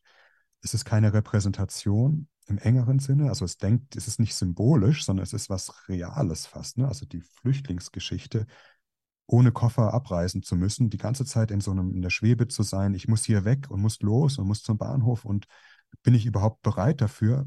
Die deutet, glaube ich, auf eine traumatische Dimension hin. Ne? Das würde sozusagen heißen, dass die Patientin nicht fertig wird innerlich mit einem Thema und der Traum legt ihr das einfach immer wieder auf den Tisch, wie man es bei PTBS zum Beispiel ja ganz extrem kennt. Ne? Das dann reicht nur ein kleiner Hinweis, ein Trigger und es läuft innerlich wie ein richtiger Film ab. Das ist bei der Patientin jetzt nicht so, aber es sozusagen hat eine traumatische Qualität. Äh, ich habe das so gehört, dass was äh, stattfindet, wenn man die Biografie jetzt noch zu Rate zieht, die diesen Wiederholungstraum quasi rahmt, dass sichtbar wird, dass das, was da verarbeitet wird, ähm, gar nicht ursprünglich das ihre sein muss. Ne? Also zumindest kann man so darüber nachdenken, sondern es kann eben auch äh, verstanden werden als eine Erfahrung, die die Eltern eigentlich ursprünglich gemacht haben. Also es ist, und da tritt ja jetzt eine Frage auf den Plan, da erwarte ich mir von niemandem eine Stellungnahme, aber die Frage tritt auf den Plan, gibt es ein transgenerationales Unbewusstes? Ne? Also, und das ist eine Frage, die beispielsweise bei Zondi in der Schicksalsanalyse ähm, untersucht worden ist, die äh, mich sehr fasziniert. Das ist genau diese Problematik, die ähm, das transgenerationale Unbewusste betrifft. Also seine Idee ist die, dass es Familienschicksale gibt, die sich immer wiederholen und die sozusagen mit psychoanalytischer Methode erhellt werden können. Man kann das Ganze aber auch ähm, ein bisschen nüchterner ähm, zu fassen versuchen. Zwar ist ein Begriff, der ja inzwischen allgemeine Bekanntheit erreicht hat, ähm, dieser Begriff des äh, Containing. War es Bion oder Winnicott? Eigentlich darf man da nicht zweifeln. Bion, bei Bion. Winnicott ist es Holding. Ja, genau. Ja. Also der Containing-Begriff von, von Bion. Und äh, den kann man ja gut zur Beschreibung von Erziehungssituationen auch nutzen, nicht wahr? Also ein Kind erlebt eine emotional überfordernde Situation. Die Eltern containen diesen Affekt und zeigen, wie man mit ihm auch anders, nämlich reifer, umgehen kann. Jetzt gibt es aber auch Situationen, mit denen die Eltern nicht umzugehen wissen und wo das Kind zum Container wird, der dieses unverarbeitete affektive Geschehen, das eigentlich bei den Eltern ist, jetzt in sich hat. Und das entfaltet dort seine Wirkung. Und als du, Jakob, eben diese Geschichte erzählt hast, dass das mit dieser Migrationserfahrung, ähm, ohne Hab und Gut sich neu aufbauen zu müssen und da äh, äh, verbunden sein könnte und dass daher im Elternhaus so ein Ethos der Anpassung ähm, erklärt werden kann. Fall bloß nicht auf, denn wenn dich jemand entdeckt, dann wird auch entlarvt, dass du eigentlich nichts bist. Wenn du aber unterm Radar fliegst, dann ist alles gut. Ja? So eine Erfahrung, die ursprünglich bei den Eltern ist, dort traumatisch besetzt, wird jetzt im Kindlichen, natürlich auch schon in einer erwachsenen Frau, dann im Kindlichen, Unbewussten sozusagen fortgetragen. Und oft ist es ja in Therapiesituationen so, so will es mir zumindest scheinen, dass die Arbeit darin besteht, auch die ähm, Anteile des eigenen Unbewussten, die gar, gar nicht die eigenen sind, zu prüfen auf die Passung mit dem eigenen Leben. Also diese Erfahrung, die die Eltern gemacht haben, die passt ja gar nicht zu dem Leben, das ich jetzt führe, wo ich sicher bin im Beruf oder jetzt eben als äh, Hausfrau quasi versorgt und so weiter, wo eben all diese Aufbauarbeit, die die Eltern erst haben anstoßen müssen, ja schon stattgefunden hat. Ja. Also da wird das eigentlich so ein bisschen auseinanderdividiert, wenn die ähm, Therapie denn jetzt Früchte tragen würde. Aber da würde ich jetzt auch meine Frage äh, ansetzen. Wie ist es denn weitergegangen? Also habt ihr da was dabei? Darf man dazu was äh, hören? Das würde mich jetzt sehr interessieren noch. Ja, also was du sagst, ist, glaube ich, genau der springende Punkt, der auch in der Therapie eine Rolle gespielt hat. Also gerade weil ähm, man diese Dimension des Transgenerationalen, die, glaube ich, nicht mystisch ist, sondern die sich über Erziehungserfahrungen und solche sowas erklären lassen, ähm, weil man die hier sieht, ähm, glaube ich, ist der Traum eben nicht so symbolisch für ihr Innenleben einfach nur zu verstehen, sondern in dem Traum tatsächlich ist etwas Fremdes ihr, was eigentlich gar nicht ihre Geschichte ist. Also auf dem Bahnhof sitzen und seine Sachen nicht mitnehmen können, ne? das steckt ja irgendwie da hinten drin. Das, das ist etwas, das ist in sie reingewandert über ihre Erfahrungen, über ihre Geschichten, aber das ist gar nicht ihre Geschichte. Sie lebt eigentlich anders, sie muss gar nicht so leben. Und sie muss auch nicht mit der Erfahrung leben, dass in jeder Sekunde das ganze Leben zusammenbrechen und sie aufbrechen und weg müsste. Und für die Patientin war diese Ebene der Deutung wichtig. Das hat natürlich das, sie erzählt nicht den Traum, und dann sagt man als Therapeut, ja, ähm, transgenerationale Traumatisierung, das kommt von ihren Eltern, jetzt haben sie die Lösung für ihren Traum. Sondern der Traum, gerade wenn er sich wiederholt, der kommt immer wieder mal, spielt immer wieder mal eine Rolle. Es muss ja ein sinnhaftes Zusammenspiel geben zwischen dem, was die Patientin sonst erzählt und erlebt. Und es war ein Annähern erstmal über diesen Affekt von Anpassung, das zu entdecken, dass die Patientin unglaublich angepasst ist, dass sie eine wahnsinnige Angst hat, aufzufallen, dass sie deswegen so viel putzt, weil sie das denkt, sonst die Leute haben das Gefühl, bei ihr ist es schmutzig, da ist was, das ist eine, eine dreckige Frau, wenn, wenn das da irgendwie eine Staubfluse zu Hause ist oder so. Und darüber ein Gefühl zu entwickeln und das aber zu verstehen als etwas, was eigentlich ähm, gar nicht ihre eigene Geschichte ist. Und das war dann schließlich im Traum wichtig, das zu benennen. Ich glaube, im Traum, was sie da träumen, das ist ein Stück ähm, ihrer Familiengeschichte, die da innerlich auf die Bühne kommt. Und das war für die Patientin unglaublich befreiend, nämlich das sortieren zu können, was ist eigentlich meine Geschichte, was ist nicht meine Geschichte wo ist etwas von mir in die Geschichte eingewandert, was auch ein Teil von mir geworden ist natürlich, aber wo kann ich mich auch von etwas lösen? Also es gab keine Deutung, die jetzt sozusagen, da ist der Schlüssel und jetzt kann ich eine Geschichte erzählen, so wie, wie sozusagen wie so ein Mathe-Rätsel, was sich so befriedigend auflöst oder mit den Streichhölzern, wie man sie anlegen muss und ah, jetzt habe ich's. Sondern der Traum hat in, neben vielen anderen Dingen in der Therapie eine Rolle gespielt in diesem, sich annähern, erstmal seiner, seinem eigenen emotionalen Leben, Gespür entwickeln für die eigenen Ängste, bis hin zum Verstehen der transgenerationalen Zusammenhänge. Das war sehr wichtig in der Behandlung. Das war für die Patientin sehr, sehr wichtig, das zu entdecken. Die hat sich dann viel damit beschäftigt, gefragt auch ne, in der Familie und konnte dadurch etwas, was so als loses Stück in ihr war, Also das Trauma, das ist ja etwas, was eben sich psychisch nicht integriert, konnte sie über das Herstellen von Narrativen, über das Erzählen ihrer Geschichte, die Auseinandersetzung mit ihren Eltern, konnte sie zu einem Stück erzählbarer Geschichte von sich selbst machen. Damit ist man sie nicht los, aber damit fügt man sie in ein sinnhaftes Inneres und dadurch bezähmt man sozusagen die eigene Geschichte etwas. Das war sozusagen die Rolle, die der Traum dann gespielt hat. Das, was nicht heißt, dass dann nicht die Persönlichkeit einfach auch ein Stück weit so ist und man die Dinge nicht alle los wird, also das zwanghafte Moment oder so. Das ist aber gar nicht das Ziel von der Therapie, dass man sozusagen dann die saubere Tafel ist, auf die man wieder schreiben kann, sondern ein Stück innere Freiheit gewinnt. Wiederholt habe ich jetzt bei euch beiden äh, die Idee gehört, dass Freiheit ein Therapieziel sein könnte und dass die Traumanalyse gewisserweise eine Hilfe zur Selbsthilfe ist, insofern als den Patientinnen und Patienten die Möglichkeit verschafft wird, ihr eigenes Leben zu interpretieren und sich in die Rolle zu versetzen, dass sie mit diesem protopsychischen Hintergrund, mit dem Unbewussten in irgendeiner Weise in Kontakt geraten, sodass sie sich gerade ähm, emanzipieren und in die Verfassung ihrer eigenen Freiheit versetzen. Und dass dafür der Traum gewisserweise der Kanal ist, das Zugangstor, der, das Mittel der Wahl. Hm, dazu gibt es sehr viel zu sagen und ich bin mir sicher, dass der Begriff des Unbewussten allein schon ein tagfüllendes Programm ist. Darüber sind ganze Bibliotheken voll geschrieben worden, weswegen ich da jetzt einen philosophischen Reflex der Thematisierung unterdrücken muss. Da müsste mir sicherlich nochmal etwas separat ähm, da ähm, dem Thema des Unbewussten widmen. Was ich aber ähm, vor dem Hintergrund des bisher Gesagten noch einmal anmerken möchte, ist, dass ich mich noch einmal auf meinen naiven Standpunkt von jemandem besinne, der mit der Trauminterpretation und Traumdeutung so gut wie keine Erfahrung hat. Und was ich jetzt bemerkt habe, ist, dass in dem Moment, als ihr beiden, als du Jakob, die ähm, biografischen Hintergründe noch etwas erläutert hast, dass ich plötzlich mein interpretatives Muster umspringen gesehen habe. Erst habe ich die Biografie nämlich vom Traum aus zu verstehen versucht und nun habe ich den Traum von der Biografie aus ähm, verstanden.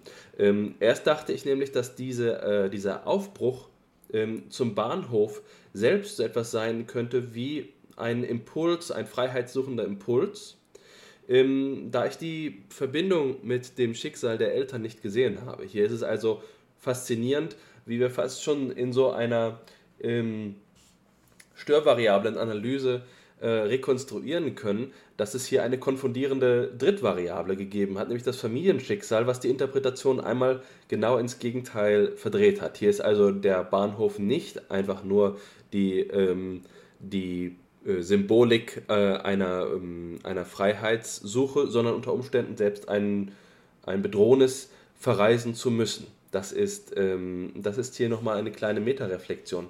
Ich möchte nur noch ein, ähm, ein kleines Thema anreißen, was mir wichtig ist. Und das ist dieser schöne Begriff Traumarbeit, der sich bei Sigmund Freud findet. Denn es gibt hier für mich zwei Alternativen. Die eine Alternative ist zu sagen, wir verstehen den Traum gewisserweise ähm, epiphänomenal, will sagen, als bloßen Monitor, als bloße Anzeige für, das, äh, für die Mechanismen im psychischen Apparat. Das heißt, wir können äh, wie auf einem Bildschirm dem äh, Traumerlebnis abgewinnen, was eigentlich unter der Motorhaube passiert und der Traum selbst hat keine aktive Rolle im Seelenleben. Und der andere Begriff wäre eben zu sagen, die Traumarbeit ist eine Signatur davon, dass Menschen in ihren Träumen eigentlich ihre eigene äh, Lebenswelt weiterentwickeln. Und mh, mm, da denke ich jetzt an so manchen Morgen, als meine Frau ganz froh war, gesagt hat, sie hat diesen Traum wieder gehabt, sie hat ihn weiter geträumt. Sie durfte das Erlebnis fortsetzen und in gewisser Weise ist der Traum eine Erfahrung, eine Erfahrung, in der wir Neues kennenlernen, in dem es eben nicht nur äh, eine Transformation und Repräsentation des übrigen Lebens ist, sondern eine gewisse Form des In der Weltseins, eine eigentümliche Erlebnisart, in der sich uns eine Perspektive auf die Welt erschließt, die wir ansonsten nicht haben. Und das soll für mich äh, noch einmal eine kleine Frage sein. Ähm, wie steht ihr dazu? Glaubt ihr, dass in den Träumen eine Arbeit in diesem übertragenen Sinne möglich ist, dass die Menschen in ihren Träumen ihre, äh, ihr Lebensschicksal weiterentwickeln, ihre Konflikte auch auflösen? Oder ist es lediglich eine Anzeige und die Arbeit kann nicht im Bett erfolgen, sondern muss letztlich immer im tagwachen Zustand bewältigt werden? Ich glaube, jetzt hast du wunderbar ähm, die Unterschiede zwischen der traditionellen Psychoanalyse und der klassisch freudschen Psychoanalyse und einer modernen Auffassung von Träumen in der Psychoanalyse benannt. Ähm, der Begriff Traumarbeit stammt zwar von Sigmund Freud, aber ich glaube, damit war dann vor allem die Verschlüsselungsarbeit gemeint. Also, dass der Traum so wunderbar zensiert ist, dass man ihn nicht mehr versteht. Weil bei Freud der Traum doch eher diesen Charakter hatte, dass er letztlich ähm, nur etwas anzeigt, eine, eine Signatur für einen psychischen Vorgang ist, der aber nicht selber so etwas wie eine, eine, eine schöpferische Tätigkeit in der eigenen Seele oder in der eigenen Psyche ist. Ähm, also sozusagen eher passiv und deswegen dann auch als ein äh, Dokument ähm, psychischer Vorgänge gedeutet werden kann. Und ich glaube, eine modernere Auffassung geht genau in diese Richtung, wie du das gesagt hast, dass eigentlich Träumen, wir haben das mal in einer Podcast-Folge so genannt, eine Form von schöpferischem Denken ist, eine ganz eigene Art des psychischen Prozessierens und Erlebens, aber eine Art von innerer Arbeit hört sich schon wieder so protestantisch an. Ich meine, aber, aber es ist ein inneres Umarbeiten, ein inneres Schöpfen, ein inneres Problemlösen, welchen Begriff man auch immer jetzt ähm, dafür am geeignetsten hält. Ähm, und ich glaube, das ist der wichtigste Punkt. Das ähm, gab oder gibt diese Theorie von Wilfried Bion, der da ganz der wesentliche Autor ist für, für diese moderne Form von Psychoanalyse. Der hat das genannt die Traumfunktion Alpha. Und daraus ist dann später die Alpha-Funktion geworden. Das Alpha kann man, das hat keine spezielle Bedeutung, dass es Alpha heißt. Was damit gemeint ist, ist, dass er davon ausgegangen ist, dass das ein Prozess ist, der im Menschen eigentlich ununterbrochen tätig ist, bei Nacht und bei Tag. Bei Nacht nur noch mal in einer bisschen greifbareren Form, weil andere Prozesse ausgeschaltet sind. Die, der ununterbrochen damit beschäftigt ist, innere Reize, äußere Reize, das eigene Erleben, das, was in einen und um einen so vorgeht, psychisch umzuschaffen und zu verwandeln in etwas, also umzuarbeiten. Und dass das eigentlich der psychische Prozess sui generis ist. Das ist eigentlich Psychisieren, zu Psyche werden. Wir schaffen den Bogen von dem traditionellen Verständnis der Psychoanalyse zum modernen, zum zeitgemäßen. Und wir haben in dieser Episode sicher so manchen Bogen geschlagen, auch vom praktischen zum theoretischen, vom persönlichen bis zum allgemeinen. Und so ist das in einem guten Gespräch. Ein Gespräch wie, ist wie ein komplexer Mensch. Da kommen scheinbar unvereinbare Pole eben zueinander und die Einheit des Gesprächs lässt die Einheit dieser scheinbaren Widersprüche eben als Sinn erscheinen. Und das ist etwas, auf das man äh, stolz sein darf, in meiner Auffassung. Jetzt habe ich ein Auge auf die Uhr und das ist auch etwas, das ich jetzt im Rahmen meiner Ausbildung zum ähm, Psychotherapeuten lernen muss, ist, dass diese Gespräche begrenzt sind. Ja? Es gibt eine normative Wirkkraft des Endes der Stunde. Man muss das Ende finden, man kann nicht ewig weiterreden. Sicher auch einer der charakteristischen Unterschiede therapeutischer und philosophischer Gespräche. Wir beenden FIPSI oft mit dem Hinweis darauf, dass die Philosophie ein unendliches Gespräch ist. Philosophia perennis. Die Analyse wurde auch schon so angesprochen als die unendliche Interpretation, unendliche Deutung. Aber die einzelnen Gespräche, die sind doch ähm, abgegrenzt, zumindest wenn man sich jetzt nicht an die lacanianischen Heretiker angliedert, die ja unendlich lange äh, Sitzungen für möglich ähm, befinden. Aber ähm, wir müssen also zu einem Ende kommen. Das ähm, Realitätsprinzip schlägt zu. Es hat sich jetzt das sage ich unseren Hörerinnen und Hörern, noch ähm, im Vertrauen sozusagen so ereignet, dass Cecile schon hat aufbrechen müssen, weil die Tochter ähm, hilfsbedürftig war oder Aufmerksamkeit gebraucht hat und wir jetzt hier nur noch zu dritt sitzen. Aber das ist in Ordnung, denn wir haben gerade einen runden Abschluss äh, gefunden, den ich jetzt nur noch einmal Revue passieren lassen möchte, wie es denn, wie es denn dazu gekommen ist. Wir haben heute mit ähm, Dr. Jakob Müller und Dr. Cecile Lötz über das Thema Traum gesprochen.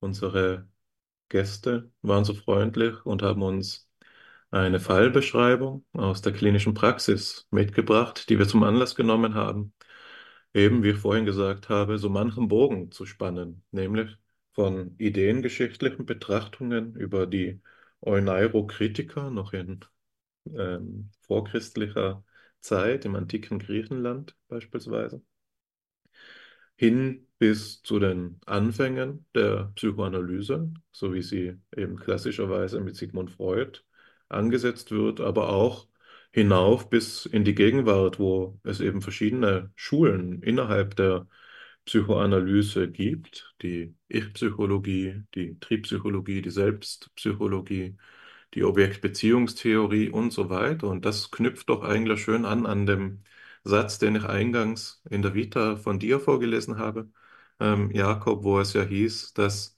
die Psychoanalyse sich als Entwicklung sehr differenziert hat und die Zeit der Orthodoxie ähm, vorüber ist, zumindest im Geiste der meisten, nicht im Geiste von allen Psychoanalytikern.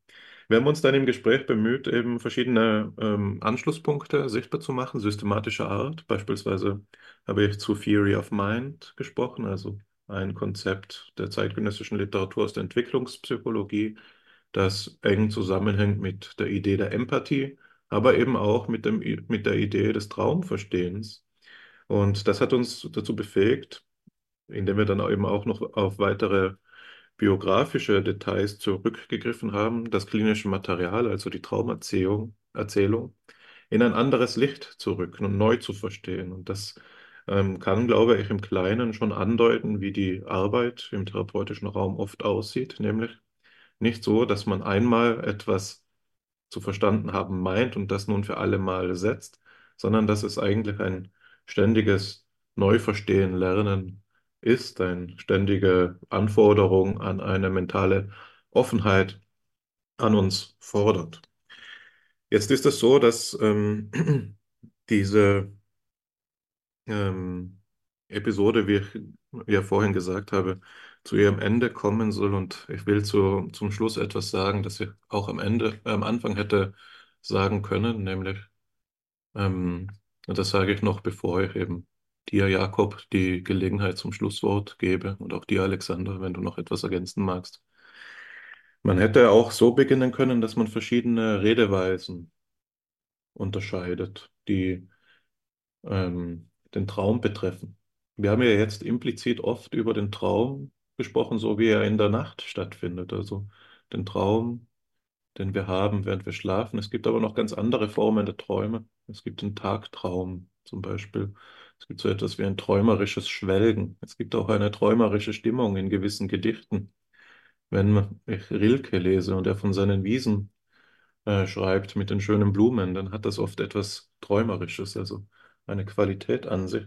Und es gibt auch eine schöne Redeweise, die ich mein letztes Wort sein lassen will, nämlich, dass man davon spricht, dass ein Traum wahr wird. Und für mich war unsere Episode eben das. Es war wirklich sehr schön. Es war ein Traum, der wahr geworden ist, dass wir uns jetzt hier nach so vielen Jahren, die uns jetzt inzwischen trennen von der Heidelberger Begegnung, noch einmal getroffen haben. Und ich hoffe jetzt darauf, dass es nicht das letzte Mal sein wird. Ihr seid uns auf jeden Fall immer wieder hier bei FIPSI willkommen. Das hast du schön gesagt, Hannes, dem kann ich mich nur anschließen. Du formulierst es so poetisch, dass jedes Wort, das ergriffen wird, wie ähm, ein Einbruch äh, ähm, in ein Allerheiligstes wirken muss. Ich möchte nur ergänzen, dass ich mich ganz herzlich bei unseren beiden Gästen bedanke. Das Gefühl war für mich, dass hier noch viel zu sagen ist ähm, und ähm, es jedenfalls eine ausgestreckte Hand gibt, das Gespräch in so viele Richtungen fortzusetzen, die wir bisher erst ähm, kennengelernt haben. Zum Beispiel die Frage nach dem Unbewussten, ähm, die Frage aber auch, genau wie du es gerade gesagt hast, zu den anderen Formen des Erlebens, zu denen man zum Beispiel auch das Mind-Wandering noch zählen kann oder die hypnagogischen Zustände, die jemand erfährt, kurz bevor er ähm, einschläft, wenn das Denken plötzlich irrational wird. Und vorhin haben wir auch schon ähm, in, auf verschiedene Weise über die kognitivistischen Erklärungen implizit gesprochen, wie man äh, diese äh, nächtliche Verdauung ähm, so habt ihr es genannt, äh, beschreiben kann. Zum Beispiel gibt es eine Theorie jüngeren Datums von Dijksterhuis äh, mit dem Titel Unconscious Thought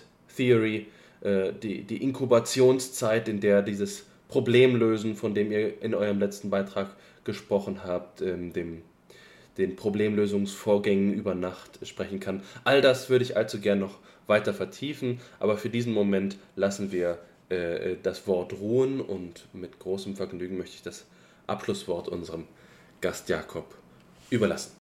Ja, danke schön. Ich glaube, das darf ich stellvertretend auch für Cecile sagen, dass uns das große Freude gemacht hat, hier zu sein, mit euch zu diskutieren, uns an den Diskurs, den ihr so entwickelt, über die verschiedenen Folgen hinweg äh, anschließen zu dürfen. Ähm, und ähm, ich glaube, wie Hannes du das beschrieben hast, äh, die Stunde ist begrenzt und es ist ja sehr wichtig, dass es diese Grenze gibt, zumindest psychotherapeutisch. Aber in der Psychoanalyse ist ja die nächste Stunde auch immer nicht weit entfernt. Ähm, in diesem Sinne denke ich, dass wir uns gerne nochmal ähm, treffen können und vielleicht noch das eine oder andere vertiefen. Ich finde das sehr angenehm, äh, in dieser Atmosphäre den Gedanken auch mal so Raum geben zu können und nicht unter einem Druck zu sein, jetzt ganz schnell auf den Punkt zu kommen und äh, sofort die PowerPoint-fähigen äh, Gedanken da zu entwickeln, sondern einen Raum, in dem man Gedanken auch erstmal in den Verdauungsvorgang begeben darf. Danke euch.